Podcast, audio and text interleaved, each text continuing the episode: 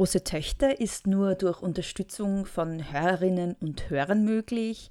Wenn ihr große Töchter gut findet und den Podcast gerne hört, dann könnt ihr dazu beitragen, dass es ihn weitergibt und dass er besser wird. Und zwar auf steadyhq.com slash große Töchter Podcast oder auf der neuen Homepage großetöchter-podcast.at, wenn ihr da auf den zweiten Tab Unterstützen klickt. Viel Spaß mit der heutigen Folge. Hallo und herzlich willkommen bei Bea Senf, der Kommentarspalte von Große Töchter. Morgen wählt Österreich einen neuen Nationalrat und legt damit auch die Weichen für eine neue Regierung. Und ich wende mich heute an euch mit vier Wahlempfehlungen sowie Empfehlungen zur Wahlentscheidung. Die erste Wahlempfehlung geht wählen. Es herrschte teilweise sehr viel Resignation, weil der nächste Bundeskanzler mit an Sicherheit grenzender Wahrscheinlichkeit ohnehin schon feststeht und wieder Sebastian Kurz heißen wird. Aber die letzten Monate haben uns, denke ich, sehr eindrücklich vor Augen geführt, dass es eben nicht egal ist, wer sein Koalitionspartner sein wird und dass es auch nicht egal ist, wer ihm als Opposition im Parlament auf die Fingern schaut. Zweitens, trefft eine informierte Entscheidung. Dabei helfen einerseits Wahlprogramme, zweitens diverse Fragebögen, die in den letzten Wochen an Parteien geschickt wurden, wo sie zu Antworten und Positionen zu bestimmten Themenbereichen befragt wurden. Drittens hilft das bisherige Abstimmungsverhalten im Parlament bei den Fraktionen, die im Parlament vertreten waren und die Anträge, die von den Fraktionen eingebracht worden sind. Und viertens die Personen auf der Liste. Damit meine ich jetzt nicht, wer am sympathischsten in die Kamera lächelt, sondern wer Schwerpunkte und Expertise hat, die ihr gern im Nationalrat oder in einer potenziellen Regierung sehen würdet. Ich habe vor einigen Tagen einen Artikel in der Wienerin geschrieben, wo ich die Wahlprogramme, und zwar ausschließlich die Wahlprogramme aller bundesweit antretenden Parteien, auf ihre frauenpolitischen und LGBTIQ-politischen Inhalte untersucht habe. Es macht wenig Sinn, dass ich euch das jetzt vorlese, aber ich packe den Link in die Show Notes. Ich glaube, es ist eine gute Entscheidungshilfe und es spart euch, die Wahlprogramme nach feministischen Positionen zu durchforsten. Bezüglich der Fragebögen und der Positionen der Parteien die nicht in den Wahlprogrammen festgehalten worden sind. Auch da habe ich einen Tipp. Der österreichische Frauenring hat nämlich eine Befragung der Spitzenkandidatinnen zur Nationalratswahl durchgeführt in Bezug auf Frauenpolitik.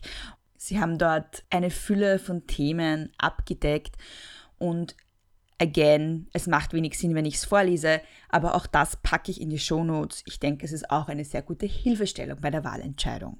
Drittens hat das Museum für Verhütung und Schwangerschaftsabbruch einen Fragebogen an die Parteien geschickt in Bezug auf ihre Positionen zu reproduktiven Freiheiten und reproduktiven Selbstbestimmungsrechten. Also da geht es um Themen von kostenloser Verhütung bis hin zur Entkriminalisierung vom Schwangerschaftsabbruch und Schwangerschaftsabbruch auf Krankenschein. Auch das packe ich in die Shownotes. Dann habt ihr auch natürlich die Möglichkeit, wahlkabine.at und valorama.eu zu nutzen. Das sind beides Plattformen, die ausgewählte Fragen an die wahlwerbenden Parteien geschickt haben und ihr könnt dann per Online-Test feststellen, welche Fraktion mit ihren Positionen euren Positionen am ähnlichsten ist. Auch das packe ich in die Show Notes. Achtung, in dem Fall geht es natürlich nicht konkret um frauenpolitische oder LGBTIQ-politische Positionen, sondern es ist ein allgemeiner Test. Drittens, wählt nicht FPÖ und wählt nicht ÖVP. Es gibt leider eine Vielzahl an Gründen, warum nicht. Einer ist, dass noch nie eine FPÖ-ÖVP-Koalition die ganze Legislaturperiode über gehalten hat. Der zweite Grund sind immerwährende Einzelfälle und Ibiza. Ich nenne euch aber einen anderen, die schwarz- oder türkisblaue Koalition hat in den letzten Jahren für einen beispielslosen gleichstellungspolitischen Backlash gesorgt. Und auch da gibt es viele Punkte zu nennen. Ich nenne euch ein paar. Es gab Kürzungen für feministische Vereine. Es gab Angriffe auf reproduktive Selbstbestimmung durch von wichtigen ProponentInnen der Regierung unterstützten Initiativen wie Verändern. Es wurde keine Forderung des Frauenvolksbegehrens umgesetzt. Und in der letzten Parlamentssitzung wurde dann auch noch ein Gewaltschutzgesetz durchgepeitscht, das Überlebenden sexualisierter Gewalt die Selbstbestimmung durch eine Anzeigepflicht nimmt. Es gibt, wie gesagt, viele gute Gründe, die ÖVP und die FPÖ nicht zu wählen. Feminismus ist einer davon. Viertens. Ihr könnt am Sonntag nicht nur eine Partei wählen, sondern auch Vorzugsstimmen vergeben. Nutzt die Chance, Frauen und feministische Menschen in den Nationalrat zu wählen. Hier ein paar Vorschläge. Wenn ihr die SPÖ wählen wollt, dann könnt ihr Pamela Rendi-Wagner, Gabriele Heinisch-Hossek, Julia Herr oder Mario Lindner Vorzugsstimmen geben. Wenn ihr Grün wählen wollt, dann zum Beispiel Sigrid Maurer oder Eva Djicic oder Berivan Aslan oder Alma Sadic oder Faika El Nagashi. Wenn ihr jetzt wählen wollt, dann könnt ihr Daniela Holzinger-Fogtenhuber eine Stimme geben. Wenn ihr Neos wählen wollt, könnt ihr Stefanie Crisper eine Stimme geben. Wenn ihr KPÖ wählen wollt, zum Beispiel Zeynep Aslan. Und wenn ihr den Wandel wählen wollt, dann zum Beispiel Daniela Platsch. Kurz gefasst, ihr habt die Möglichkeit, Feministinnen in den Nationalrat zu wählen und das solltet ihr auch tun.